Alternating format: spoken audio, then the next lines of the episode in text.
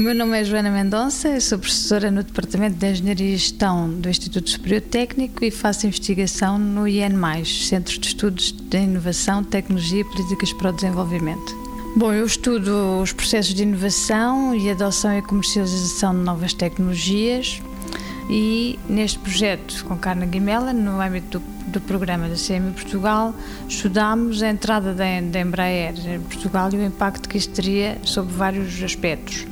Um dos aspectos foi a questão tecnológica e focámos muito no estudo da, da adoção de tecnologias de produção aditiva no metal. Esta tecnologia de produção aditiva, vulgo impressão 3D, permite imprimir um objeto tridimensional a partir de um desenho ou de um modelo digital que é criado em computador. Este último artigo foca-se no potencial da tecnologia para alterar a configuração das cadeias de fornecimento das peças para a indústria aeronáutica.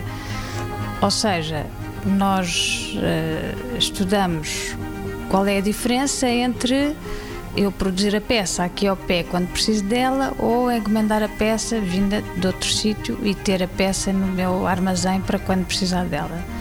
Isto implica custos diferentes em termos de produção, em termos de transportes em termos de inventário.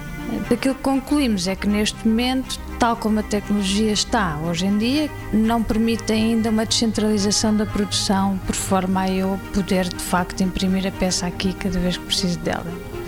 Portanto, espera-se que, que a tecnologia possa evoluir para isso, mas neste momento eh, isso ainda não é possível. 90 Segundos de Ciência é uma produção conjunta da Antena 1, ITQB e FCSH da Universidade Nova de Lisboa, com o apoio do Santander Universidades e da Nova Artis.